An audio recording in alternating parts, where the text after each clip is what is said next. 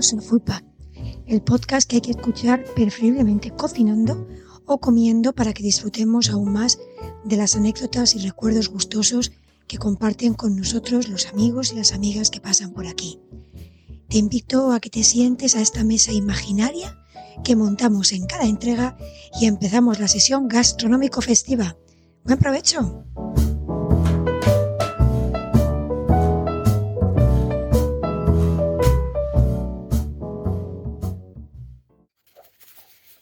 En este episodio de Foodpack nos montamos un trío. A ver, a ver, no se me revolucionen que ahora me explico. Hoy estoy en un sitio absolutamente idílico junto a Jonathan y Juan. A esta pareja de valientes que decidió un día escapar de la ciudad y montar un oasis en plena sierra madrileña, concretamente en Los Molinos, la conocí hace años en una clase de cocina italiana. Vinieron a aprender a hacer pasta y otras cositas y bueno, creo que pasamos un buen rato y empezamos a seguirnos en redes para no perdernos la pista. Hace algún tiempo compraron una casa típica de esta zona y se pusieron a reformarla. Venían de, Malasaña, ¿eh? del barrio de Malasaña de Madrid, o sea que imaginaros. Yo he seguido con mucho interés a través de Instagram la evolución de las obras y cada nueva foto que me confirmaba el gusto exquisito de estos chicos que estaban creando un lugar mágico que tenía que visitar sí o sí en cuanto fuera posible. Así es que cuando intuí que la cosa estaba al caer, me puse en contacto con ellos para ser la primerita de la lista. Y como tenía una buena excusa, aquí estoy feliz de compartir este fin de con ellos y disfrutar de su hospitalidad en Recoveco House. Un ibérico, como el buen jamón, que seguro va a ser un éxito absoluto porque lo tiene todo todito para que así sea. Una ubicación inmejorable, un espacio mimado al detalle y unos anfitriones pues que son un capricho que son la amabilidad y la dedicación en persona. Mil gracias Jorge y Jonathan por aceptar mi invitación de participar en Foodpack y por compartir con nosotros vuestros recuerdos más comestibles. Muchas gracias, Sonia. Gracias, Sonia. Hola, chicos.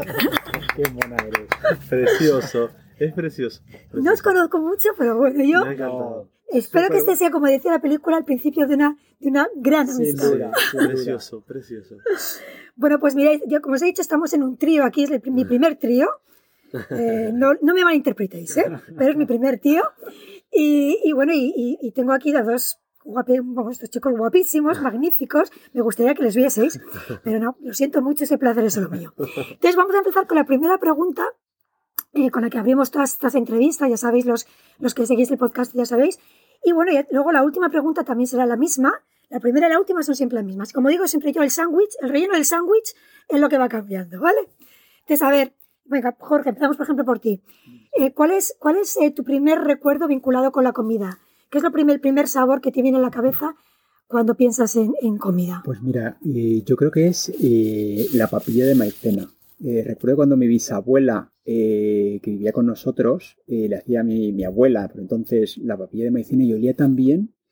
Y recuerdo, esto tengo que probarlo y ese sabor como dulce, como, como calentito, como era como un placer para, para, para mi paladar, me encantaba. O sea que aparte del sabor, me estás hablando de una textura también. Exacto. O sea, Estás, estás, estás, recordando también. Y un olor, ¿sabes? Es como todo, me envolvía y de hecho todavía sigo pensando en ella, lo que pasa es que engorda tanto. Se acabó esos placeres, pero sí, lo recuerdo con muchísimo cariño y lo recuerdo como el primer el primer sabor que... ¿Y qué edad tenías? ¿Te acuerdas qué edad tenías más o menos? Pues yo creo que no más de tres años o cuatro o sea, años. Que es un recuerdo súper fuerte que tienes ahí. Sí, sí. Eh, un placer, la verdad. Qué guay, qué guay. ¿Y tú, Jonathan? Té. el, té? el té con galletitas de agua. Que galletitas de agua son como crackets. Entonces las partía, las ponía dentro y tomaba eso, el té con galletitas de agua. Era la merienda que me hacía mi madre. Fíjate. Bueno, Jonathan, como escucháis su acentillo, ya sabes que a mí me encanta el acento argentino, ya lo dije en el otro podcast que le hice a Fernando. Entonces, bueno, pues él tiene ese acentillo que, bueno, pues que me encanta. es un poco argentino. y esto eso es un recuerdo que también eres muy chiquitín, ¿no? Sí, también tendría, pues eso, cuatro, cuatro o cinco años, una cosa así. Sí, sí, María mía. Eh, Supongo que cuando pensáis en este, en este recuerdo, no solo pensáis en la comida, sino que además ese recuerdo os trae a personas, ¿no? Ese recuerdo está vinculado a una persona. Yo siempre digo que la comida tiene este, este poder tan absoluto, tan increíble, que casi puedes tocar físicamente a la persona con la que vinculas ese recuerdo comestible. En tu caso, Jorge, ¿quién es esa persona que está unida indefectiblemente a esa maicena? Pues mira, mi, bisabuela, eh, Consuelo, eh, que era la que lo tomaba, pero yo creo que están unidas con mi abuela, que se la hacía con todo el cariño, que era eh, su madre. entonces lo recuerdo, recuerdo a las dos. Para mí es un recuerdo de la, unidas las dos frente a la, a la papilla de maicena. ¿Y a ti, Jonathan? Mi madre. Mi madre y mi hermano. O sea, nos hacía la misma merienda y cuando ella se daba la vuelta, cogíamos la taza, la tirábamos por el. ¿Cómo se llama? Por el fregadero, Un poco para que no se notara y, para, a seguir tomando. Luego al final nos terminó gustando, pero al principio era esa dinámica, coger y tirarlo. Mi madre odia cocinar, o sea, todos mis amigos, me acuerdo, mis compañeros, tenían merinas diferentes y nuestro era té con galletas crackers. La verdad es que suena un poco raro. Tengo que decir que muy apetecible no suena, ¿no? Para nada. Jamás una nocilla. No, no. ¿Y por qué? ¿Por qué crees tú que hacía? Que os hacía esa...? esa... Pues porque no, tenía ni idea de cocina. Ya lo más fácil que se ocurría. Ya a ella le encanta el té, entonces era como, pues té también. Pero té con teína, ¿eh? Teníamos 4 o 5 años. Era como, y con la Madre mía, madre mía. Eh, como estando en este sitio tan fantástico que habéis creado y que os invito a que vengáis a visitar, porque es una maravilla, Recoveco, eh, ¿creéis que la, que la decoración influye a la hora de disfrutar una comida? ¿Es importante el entorno? Sí, totalmente. El entorno, vamos, es fundamental para, para todo para todo, pero para una comida sí, la luz también. A mí, por ejemplo, te voy a decir una cosa, el chorizo, ¿no? El chorizo embutido. Mm, en la ciudad es que nunca me apetece. Yo es entrar en una casa de pueblo y es como quiero chorizo. pues para mí todo el envoltorio te pide un tipo de comida u otra. Para mí es esencial. Eh, y no tiene que ser sofisticado, ¿eh? no estoy hablando de nada muy cuidado, ¿no? Pero que se vea con cariño, ¿sabes? Y que envuelva y acompañe a esa comida. Totalmente de acuerdo. Es que es verdad, todo puesto con tanto gusto, con tanto detalle. Veo que os encanta la decoración. Además, está todo lleno de libros de decoración, de arquitectura. O sea, que realmente le dais mucha importancia al entorno. Entonces, evidentemente, para vosotros es importante comer una cosa, pues eso, vinculado eh, al entorno. Fíjate, eso que has dicho tú del pueblo del chorizo. Me he acordado yo también cuando yo era pequeña, mi abuelo y ellos hacían la matanza. Y me acuerdo de, tener, de, que tenían, bueno, no mi abuelo, sí, era la familia de mi abuelo, chorizos y morcillas colgados en una habitación muy oscura y el mejor sitio para, para, para mí, para comer chorizo era en esa habitación. Claro, O sea, que es que realmente es... es, es el triple mejor. Lo con... Claro, claro. O una, tortilla, una, tortilla, en el campo, pues también el entorno es diferente que comerla en una casa. Total. Eh, ¿Habéis viajado mucho? ¿Os gusta viajar? Muchísimo. Sí. ¿No te habéis comido lo que, lo que más ha impactado? Pues mira, yo recuerdo con muchísimo cariño y como algo mm, soy único en el mundo, eso que sueles contar siempre, en, Tailandia. ¿Sí? Eh, estábamos un grupo de amigos y bueno, pues hicimos, nos dividimos entre varios y me fui con un amigo con un jeep por medio de la selva en el sur de Tailandia y, mm, y terminamos comiendo pad thai, que es una de mis comidas favoritas. ¿Te gusta pad thai? Me vuelve pues loco. Pues chico, te voy a hacer pad thai un día. ya, te he visto, ya te he visto yo en Instagram que es pad thai, que es maravilloso. Yo no me he atrevido con el pad thai porque tiene unos ingredientes que no son de todo accesibles, eh, pero recuerdo ese pad thai como uno de los mejores de mi vida. En una casa, en medio de la selva, una señora que nos cobró un dólar por el pad thai y de postre eh, unos lichis recién cogidos del árbol. Me pareció como único. Y esa es la comida que más... Eh, Yo he leído de, viajes como la más eh, genuina y auténtica. He comido en sitios muy bonitos, muy demás, pero que recuerde yo como algo genuino, auténtico y esto es único. Ese sitio. ¿Y volverías ahí solo para comer el Sin otra duda, vez? Lo que pasa es que no sé si sabría encontrarlo. pero es que es verdad que a mí me parece que para volver, una razón clarísima para volver a un sitio es la comida. Sin duda. Si has disfrutado de la comida en un sitio, es la excusa perfecta para volver. Mira, nosotros queremos ir a nuestro siguiente viaje, cuando ya se abra esto del todo, queremos ir a Perú. Eh, por supuesto, queremos conocer Machu Picchu y demás destinos más eh, conocidos dentro de Perú. Y Lima, que todo el mundo sabe, dos Lima, dicen, no, no, si nosotros en Lima vamos a estar cuatro días solo comiendo, ¿sabes? Que hay unos restaurantes peruanos, nosotros amantes de la cocina peruana y tenemos muchísimas ganas de, precisamente de eso, de, comer. O sea, me encanta. Bueno, eso te gastó un acurio, que, que, es la referencia, el maestro del, del, ceviche. Total. Me vuelve loco el ceviche, me vuelve loco. La comida peruana diría que es de mis favoritas. Es que es una maravilla. ¿Y tú, Jonathan? ¿Dónde has comido lo que más te ha impactado? no sé si, bueno, tenía que ver también con el entorno. Eh, fue en Estambul. Y fue un kebab. o sea, algo súper sencillo, pero Fantástico. este llegué como a las 12 de la noche, me acuerdo. Me, el taxista me, me estafó. Eh, yo llegué, me metí dentro del hotel y digo, no salgo, no salgo más. Y tenía un hambre, tenía un hambre, me estaba muriendo. Digo, Jonathan, tenés que salir a comer. Entonces salí y me acuerdo que a la vuelta del hotel, este, muy cerquita de Gran Bazar, eh, me atendieron fantástico. Me sentaron en una terraza, eh, me llamaron el kebab a la mesa, o sea, y creo que fue el mejor kebab que comí en mi vida, pero por el entorno también. No, pero hacer un kebab bueno eh, tiene su truco, ¿eh? No. Bueno, estoy recordando ahora, Jonah, Sí. juntos, eh, hace tres años fuimos a Islandia, eh, que es un país maravilloso Sí. y os recomiendo a todo el mundo, si os gusta la naturaleza. Y nada, pues fue palizón, porque claro, nos queríamos recorrer toda la isla, fuimos, no fuimos mucho tiempo, fuimos una semana. Y el primer día fue como bajar del avión, empezar a recorrer la isla y demás. Terminamos en un hotel de los más bonitos que he estado en mi vida, porque Sí. Aquí yo, no, no hay vegetación apenas en Islandia por la latitud que tiene. Eh, y estábamos en un hotel todo lleno de cristal, dando a, esa, a ese Nada. desierto de nada. Y comimos, ¿te acuerdas? Un salmón. Sí, espectacular. Bueno, qué cosa tan rica. Y fíjate que allí la- no, no os recomiendo Islandia para ir a comer. Hace luego. frío. Pero, pero ese sitio lo recuerdo también con muchísimo cariño Sí, de- del Sí, entorno, sí, sí, que sí. estábamos hablando de, de dónde Sí. comer y, y- y lo que significa. Y ese salmón exquisito, eso Mm, sí, acuerdo eh, en ese sitio. Qué maravilla, qué maravilla. O sea, que es que, bueno, es que da gusto hablar con gente que ha viajado tanto y que conoce tantos sitios, es, es, es chulísimo. Bueno, yo voy a aprovechar, voy a hacer un poco aquí de, voy a hacer un poquito de cotilleo, señores, y vosotros Venga, chicos, a ver, mira. a ver. Me vais a perdonar. Ya que tengo una pareja, tengo que aprovechar.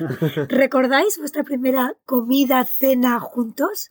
Eh, yo creo que fuimos eh, a un sitio que me gusta mucho en Madrid, eh, Sí. que hacen las croquetas más ordinarias del mundo, pero que me vuelven loco porque me recuerdan a mi abuela, que tiene unos tropezones de jamón brutales. Es la, la platería, que está en el barrio de las letras, es una terracita muy bonita, con una carta muy ecléctica, la verdad.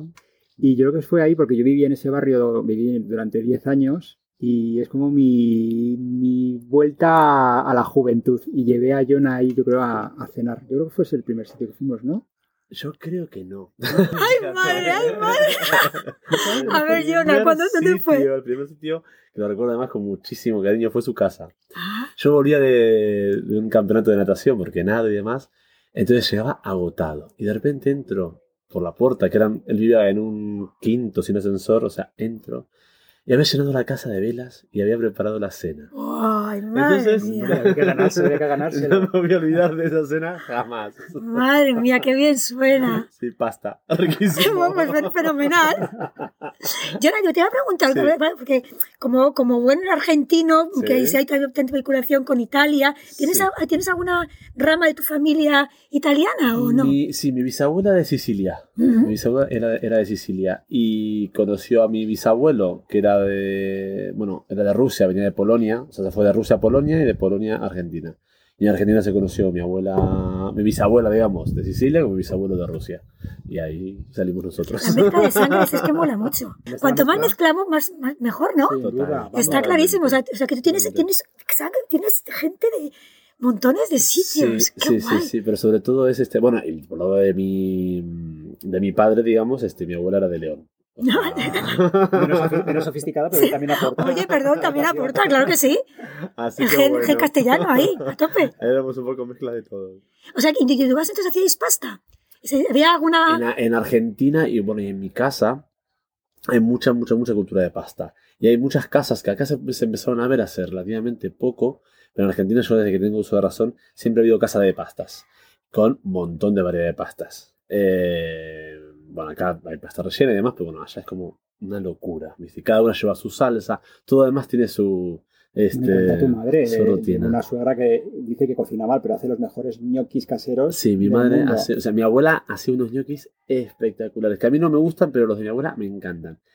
Y mi, abu- y mi madre, que cocina mal, lo único que hace, bueno, las empanadas también están ricas, las empanadillas argentinas están ricas, pero la, los ñoquis los hace exactamente igual a los de mi abuela, y me encantan. O sea, que es el té con crackers y los ñoquis. Exactamente. Son sus, sus dos especialidades, ¿no? Exactamente. Bueno, eso me hacía gracia porque Fernando, que te decía que también era argentino, me contaba que eh, es muy típico tomar en los días 29 ñoquis. Sí, sí. Porque claro, tiene toda la lógica, porque el 29, que estás ya, no tiene ni un duro, pues la, la forma, digamos, Sí. es patata con harina. Y haces unos ñoquis y él me decía que se llama el 29, los El 29. 29. El Además, hay una rutina también, Sí, o sea, hay todo este. Que debajo del plato se pone una moneda. Entonces significa que vas a entrar el mes siguiente con más dinero. Sí, sí, eso, me contaba él. Me parecía una, una costumbre fantástica, además con toda la lógica, porque es que dices, efectivamente, el 29 estás ya a dos velitas y entonces dices, pues harina y patata. Exactamente. Y, y, esto, o sea, es, una... Me acuerdo que me lo, me lo conté y me hizo, me hizo mucha, mucha gracia. Em, eh, hay algo, claro, es que tengo que aprovechar que estáis, que tengo una pareja y te escuchas haciendo muchas preguntas así como, no somos nada como con el conjunto. ¿Hay algún plato que sea, que sea como vuestro plato, que sea como vuestra canción, pero que consideréis como vuestro plato, que sea ese plato que, por ejemplo, si Jorge se lo come en otro sitio, piensa en, en Jonah, y si Jonah se lo toma en otro sitio, piensa en Jorge. yo sí, yo sí. ¿Sí? Sí, sí. O sea, ¿Cuál? Sorpréndeme, o sea, yo me, si, yo me tengo, si yo me tengo que comer un choripán. El chorizo ah, con pan, me acuerdo inevitablemente de Jorge. Porque cuando fuimos a Buenos Aires, este, todos los chiringuitos, estos de calle que había, él pasaba por todo y se comía un choripán. Y a mí no me gusta el choripán, pero bueno, si me tengo que comer uno, ya te digo, me acordaré eternamente de Jorge. ¿Y a ti te pasa algo, Jorge? ¿Te tienes alguna o no? Pues estaba pensando en. Mm, es, que es verdad que el choripán no era. con Jonah, estaba, cuando según estás preguntando, estaba intentando explicar. Pero es cierto, eh, vamos a Argentina, vamos a restaurantes mejores y peores, pero lo que más ilusión me hace es el choripán, sobre todo del Tigre, ¿sabes? Que es un, delta que hay de, en, cerca de Buenos Aires, que es maravilloso, mm. medio de la selva prácticamente, y hace unos choripanes que es como, vamos, o sea, me, hace ir todos los años a Buenos Aires. Eh, vamos sí o sí a, por lo menos a, comer el choripán ahí. verdad que sí o sea, que ese es vuestro plato. Bueno, es que, es que, a ver, como plato es que es un poco... No, no, pero me encanta. Sí, pero es o sea, una cosa... Es muy nuestro, sí. Claro, pero... pero muy de calle, ¿no? Exactamente, pero, pero si, si es una cosa... Una cosa tuya da igual. Mira, yo lo que me estoy encontrando cuando estoy haciendo estas entrevistas es que la gente no se va nada sofisticado. Es que todos, los, todos los recuerdos más especiales. Son todo cosas así, muy sencillas, muy sencillas. Y es que es eso. Es que es eso. que digas eso porque estaba pensando, digo, acabo de decir choripán. Te digo una cosa, Sonia, eh, hay cosas muy sencillas que tienen también su magia y su, y su de hacerlo, ¿eh? porque no, no, no, es lo mismo que lo hagas de una manera o que los huevos revueltos. Te comentaba el otro día de cómo se hacen unos huevos revueltos, pues también tiene su ciencia. Por supuesto. Cómo hacerlo. Si hay en, en Recoveco que quiero poner los huevos como Dios manda, pues tiene también su cosita. Hombre, pues mira, el pan el pan es la cosa más básica que, puedes hacer, es agua y harina. Y, yo siempre digo, la harina es como el ingrediente más mágico de la cocina, porque hay ingredientes que cambian, ¿no? pero el pan es que es una auténtica metamorfosis. Y la cosa más sencilla y cosas... A mí el pan me vuelve loca. Cosa más rica que el pan. Sí, es verdad. O sea, es que, o sea, que te quiero decir que no hace falta eh, irse a ninguna cosa así. Bueno, vamos a ver. Yo voy a preguntar otra cosa que es que yo sí que he hecho. No nos pongas en crisis, ¿eh? que no estamos acertando. Esto de naranja nos hubiesen mandado a, la última posición. No, no, yo creo que está bastante bien la cosa, ¿eh? ¿eh? el, el, yo es que como lo he hecho, pues siempre pregunto y a veces la gente se me queda así un poco descolocada. Pero bueno, ¿habéis utilizado alguna vez la comida para seducir? Comida que hayáis cocinado vosotros o que hayáis, yo me voy a llevar, me voy a ir a un restaurante, utilizar como un arma de seducción la comida. Sí. Porque yo sí. Sí, sí lo he hecho. ¿Tú lo has hecho, sí, Jonah? Sí, lo he hecho, sí, sí, sí. ¿Se puede contar? No se puede contar. No se puede contar. Oh. Bueno, bueno luego, lo he hecho. Luego, luego, luego, yo desconecto el micrófono y me lo cuenta a mí. O vais a quedar con las ganas de saberlo. Sí, pero sí, sí, sí, sí. sí. Y Jorge también. Jorge también. A mí, yo, yo, a mí me gusta cocinar para Jonah y, y, y ganármelo poco a poco, ¿sabes? Con, con, el, con la cocina. Mm, no recuerdo ningún plato en especial que diga le he conquistado con esto. Yo creo que es un poquito toda la historia. Eh, intento, pues eso, eh, crear, eh, innovar, que es lo difícil, porque normalmente en casa terminas en la rutina siempre, que es lo más fácil, pero dices, bueno, voy a meter un plato nuevo en nuestra rutina. Y ahí es donde intento ganármelo y que luego haya, premio. Él siempre quiere innovar, siempre me dice, es que estoy cansado, tengo que... Y yo, o sea, todo lo que hace, a mí me gusta y me parece bien. Y le digo, no tenés que innovar, está rico así como está. Esto, relájate, que a mí me gusta. Entonces, no, tiene que innovar, pero bueno. Es que curioso por naturaleza, me pasa igual, es que si no te aburres hay que hacer cosas. Y además eso, presentar cosas, pues eso, a mí me parece, de verdad que es que cocinar, yo siempre, por ejemplo, el tema de la pasta que hablábamos, que hablábamos antes. Yo creo que cuando estuvimos en la clase seguro que os lo dije, porque siempre lo digo, que lo digo. Hacer pasta para mí es uno de los actos de amor más increíbles que existen, porque requiere un esfuerzo, un cariño, un amor. Y, es una forma, cocinar cualquier cosa es una forma de demostrar tanto amor a la persona que, tienes. Entonces, yo creo que es una, pues es una forma de decir te quiero eh, pues fantástica. de amor, Sonia. Yo te diciendo te quiero porque todo el día... Estoy cocinando. Sí, pero tienes razón. ¿Verdad que sí? Que te hagan pasta es. Para mí, yo siempre digo, siempre que tengo una clase de pasta, siempre digo, digo, por favor, quiero que estéis atentos porque hacer pasta es un acto de amor.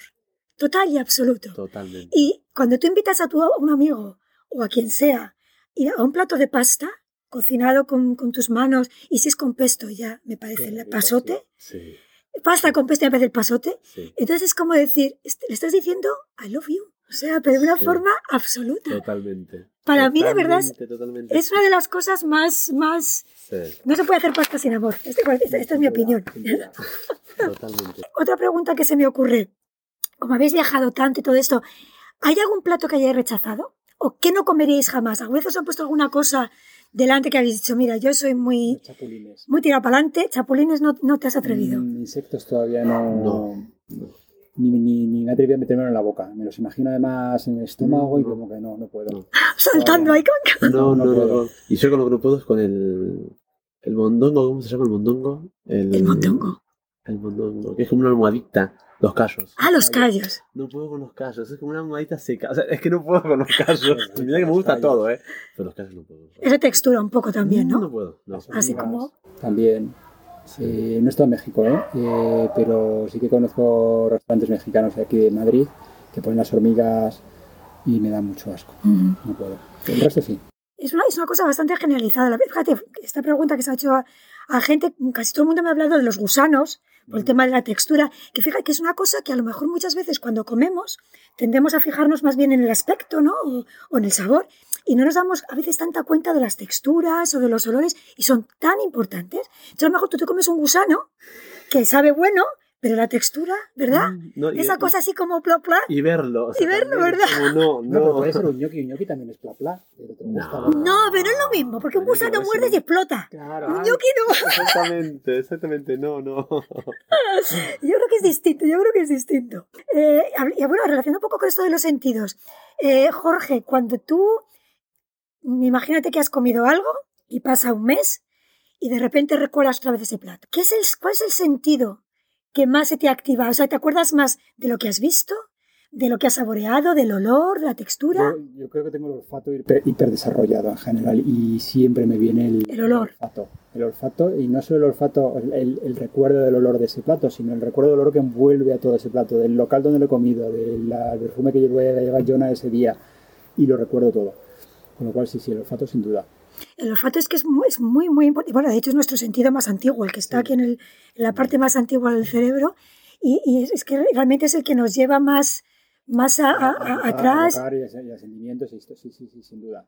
¿Y tú, Jonah? ¿Cuál es el, el, el, sentido que más se te activa? ¿Sabes qué me pasa? que yo me paso muchas etapas de mi vida, ¿verdad? En las que me paso sin oler. O sea, antes del coronavirus, ¿eh? ¿Ah, sí? sí, o sea, ah. entonces y me da muchísimo coraje, claro, porque al no leer, y también por eso tengo esta voz tan nasal, eh, se me pierden muchos sabores. Y me da muchísimo coraje porque hay platos que tienen una pinta espectacular y la gente se está riquísimo y yo lo estoy comiendo y digo, ay, no estoy saboreando, ¿sabes? Pero claro, cuando esa etapa en la que puedo leer, es una maravilla. Entonces el olor también sería para ti. Sí, sí.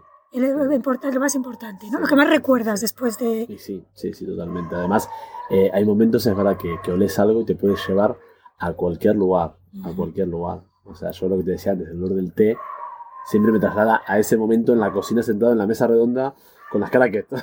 Sí, sí, totalmente. Bueno, las, las de tu madre. La especialidad. Fíjate que de estas, de estas charlas yo siempre saco una receta. La tengo ya té con crackers. Exactamente. No me va a costar ningún trabajo. Que la patente. no me va a costar ningún trabajo hacerlo. Fijaros, en el, Recoveco, que, que, bueno, que habéis creado este sitio tan, tan bonito, con tanto mimo, con tanto detalle, ¿qué importancia es la gastronomía? Porque, bueno, eh, ellos lo que ofrecen es el desayuno, un desayuno fantástico. Esta mañana el pobre, bueno, los dos, estaban estresados, los pobrecitos míos, porque habían hecho unos muffins de arándanos y pensaba que yo iba a hacer así, pues como el juez de Masterchef o algo así. Y tengo que decir que estaban absolutamente deliciosas. O sea, eh, estaban buenísimas, esponjosas, jugosas, y, yo que soy poco golosona, los que me conocen, eh, pues me han parecido buenísimas porque estaban en el punto dulzor justo. Y también te diré, eh, mi señor marido, el inglés, ha dicho, me ha dado un huevo que estaba en su punto. O sea, ¿qué te quiere decir? Que, que, que hemos desayunado fenomenal. Fenomenal. Entonces, pero quiero, quería preguntaros, ¿qué importancia dais a la gastronomía? Porque, por ejemplo, yo le he preguntado sitios a Jorge donde podíamos ir a cenar, y entonces le he visto que él está muy informado. Pues vete aquí, vete allá, vete a cual. Con lo cual entiendo que para vosotros, la gente, aparte de venir aquí y disfrutar de esta casa maravillosa y del entorno de, maravilloso de la Sierra Madrileña, también queréis que disfrute de, la comida, porque estáis informados, ¿no? Entonces, ¿qué importancia es la gastronomía en toda esa experiencia? Yo no, sé viajar sin, sin, disfrutar de la gastronomía. Es como te diría que es, el 60% de mis viajes, con lo cual aquí la gente que viene a Recoveco, nosotros de momento, de momento, yo de momento solo ofrecemos desayunos y sí que eh, nos esperamos dentro de nuestras capacidades, Sonia, por eso estamos estresados. He entrado en la cocina y he dicho, ya, el más Estaba delicioso. delicioso. eh, pero si intentamos pues mimar el desayuno. yo creo que, no sé, a mí entre una cena y un desayuno y que me preparen el desayuno me parece mágico. me parece un acto de romanticismo brutal. Sí. Y después queremos pues eso, que la gente se levante y le haga ilusión un desayuno que no tomes en casa normalmente porque no disponemos del tiempo, porque, porque no, porque, porque no tienes esas, esas ganas a lo mejor de ponerte a hacer algo un poquito más elaborado. Sí, que sea casero. Exacto, este, entonces un poco con un guiño a, lo sano, intentamos que sea mm. relativamente sano, con ingredientes eh, eh, naturales, mm. y entonces sí, le damos, le damos importancia a la experiencia en su totalidad, la gastronomía como un peso importante, desde luego. Claro, que la gente disfrute también de eso. Y, una, y una pregunta de curiosidad, ¿cómo acaban dos urbanitas de Malasaña en la sierra? Pues mira. Este me da mucha curiosidad. Pues, te digo que Jonah tiene un pueblo en, en Guadalajara, ¿cómo te suena? Rarísimo. Bueno, pues Jonah, la madre, compró un pueblo, en un pueblo, una casa en un pueblo de Guadalajara. ¿Qué suesto? Me has dicho un pueblo y he dicho, vamos a ver con quién estoy hablando. el marqués de... perdonadme, perdonadme. Una casita en un pueblo de Guadalajara y fue a redescubrir otra vez el campo y conecté tanto que a partir de ahí pues le dije, Jonah, buscamos una casita de campo eh, para los fines de semana. Y fuimos buscando por las provincias limítrofes y al final terminamos aquí, en, Los Molinos, dentro de Madrid, en una casa que nos quedaba grande, eh, porque buscamos una caseta pequeña y a partir de ahí dijimos, pues montamos algo para disfrutarla con más gente porque la casa es mágica. Y, y, luego se dio la circunstancia además de que vino el coronavirus, me ponen en teletrabajo y dije yo, malasaña, para quien le guste, que es maravilloso, pero a mí ya con 43 años se me ha pasado el arroz de malasaña me traje a Yona, condición indispensable, quiero bañera exenta en la habitación. bañera exenta y aquí estamos. pues desde luego habéis hecho un sitio, vamos, es que lo bueno, te decía yo, yo a Jorge que hablaba con él, la sensación de hogar. Mm. O sea, que entras en una casa donde vive gente y, donde hay, pues eso, ves que, que pues eso, que, hay detalles de, de, de, casa. Entonces eso resulta muy, muy agradable. Mm. Y, de verdad, bueno, he hecho fotos de habitación del techo, ya las iréis viendo que me vais colgando en Instagram, porque el techo me tiene fascinada, es habitación que tiene un torreón, y desde mi cama he hecho una foto, a esto ya lo veis, porque desde luego me parece una pasada. Te voy a contar una cosa que... Cuenta, cuenta. yo escucho a Jorge y digo, yo creo que a veces Jorge se olvida de determinadas cosas, ¿viste? Y me, causa mucha ternura, ¿no? Un día me acuerdo que estaba en el trabajo eh, y me manda un artículo que ponía, eh, con lo complejo que es tener una pareja gay si logras tener una pareja gay, llévatela a vivir al campo. Entonces me acuerdo de haber leído todo el artículo. Bueno, con lo complejo que tener cualquier pareja, obviamente, pero. Y digo, joder, digo, me va a tocar irme a vivir al campo. y luego vino ya lo del pueblo y demás. Pero previamente fue esa nota, ¿vos te acordás? Mira, pues mira, mira, qué bonito. Había algo escondido ahí. Tenía los dos plan ahí del plan ya preparado clarísimamente. Sí, completamente. Qué guay. Pues bueno, pues ya para ir terminando, no quiero abusar más de vuestro tiempo. Eh, la pregunta que cierra este sándwich es, eh, son podcastes, estamos, son las, las 8 eh, de un día de verano, nos vamos a ir a cenar por ahí dentro de un ratito. Jonah, Jorge, ¿qué os tamparíais ahora mismo? ¿Qué es esa comida que os coméis en cualquier momento sin importar hora, día, época del año? Pues mira, yo unos tacos mexicanos me vuelven loco. Sí. Sí. Es una, es una milanesa, una milanesa napolitana. Esta que, que es un escalope empanado con jamón y queso y salsa arriba y patatas fritas. O sea, una milanesa napolitana. Me la comería todos los días. ¿Tú, Sonia? Yo. Eh, mm, pues la verdad es que tengo muchas cosas que me gustan. No, no, no, vale una. vale. Muchas, ¿eh? Pues te va, te va, pues cerezas. Ay, qué rico.